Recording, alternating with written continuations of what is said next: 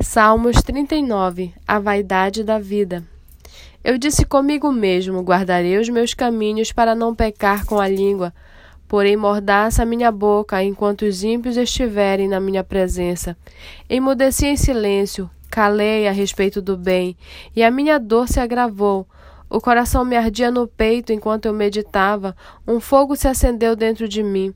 Então eu disse em voz alta: Senhor, Dá-me a conhecer o meu fim e qual é a soma dos meus dias para que eu reconheça a minha fragilidade. Desde os meus dias, o comprimento de alguns palmos, a tua presença, o prazo da minha vida é nada. Na verdade, todo ser humano, por mais firme que esteja, é pura vaidade. De fato, o ser humano passa como uma sombra.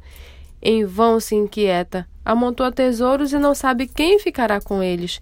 E eu, Senhor, que espero, tu és a minha esperança. Livra-me de todas as minhas iniquidades, não permitas que os insensatos zombem de mim.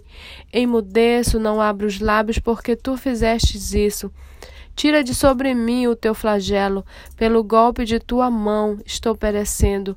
Quando castigas alguém com repreensões por causa do pecado, destróis nele como traça o que tem de precioso. De, de fato, o ser humano é pura vaidade. Ouve, Senhor, a minha oração. Escuta-me quando grito por socorro.